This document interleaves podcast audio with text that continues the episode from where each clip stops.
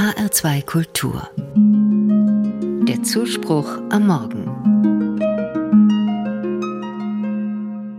Sie sammelt alte Dinge in ihrem Haus. Gerne zeigt sie einzelne Stücke und erzählt von den Menschen, von denen sie die Sachen bekommen hat. Ich will Ihnen was Besonderes zeigen, sagt die Frau. Sie holt eine Familienbibel hervor, ein handliches schwarzes Buch mit einem geprägten Kreuz.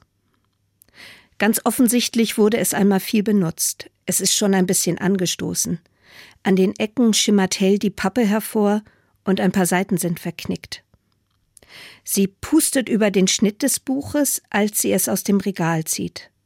Es ist ein wenig verstaubt und erzählt, Ihre Urgroßeltern haben diese Bibel zur Hochzeit geschenkt bekommen. Das war im Jahr 1883. Seitdem ist dieses Buch wirklich durch viele Hände gegangen, sagt sie und blättert darin. Der Pfarrer hat damals die Familienbibel geschenkt und eine Zeile aus einem Kirchenlied hineingeschrieben. Bis hierher hat mich Gott gebracht durch seine große Güte. Seitdem haben viele von Generation zu Generation Einträge in der Familienbibel vorgenommen. Sie haben auf dem freien Seitenrand die Namen von Kindern notiert, die geboren wurden. Taufen, Konfirmationen, Hochzeiten und Todesfälle sind festgehalten.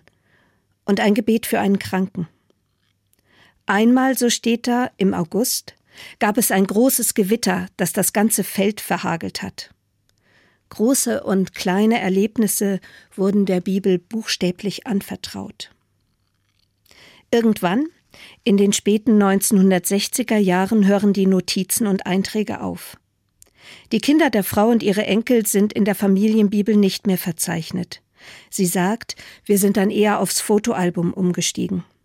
Und jetzt ist natürlich alles auf dem Handy und das ist ja auch praktisch.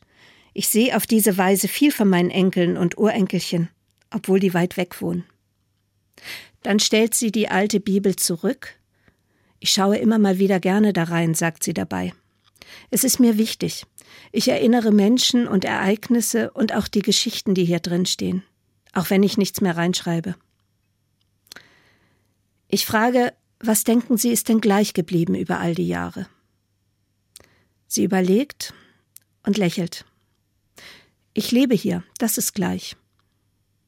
Ich glaube auch, dass manche Herausforderungen gleich geblieben sind. Wir brauchen was zum Essen, wir wohnen und wir müssen uns darum kümmern. Wir haben mit Familie zu tun, mit Krankheiten und damit, dass wir sterben werden. Und manchmal sind wir ein bisschen ratlos, wie es weitergehen wird. Aber bei all dem sind wir doch immer in Gottes Hand. Und die Frau bekräftigt, so möge es bleiben.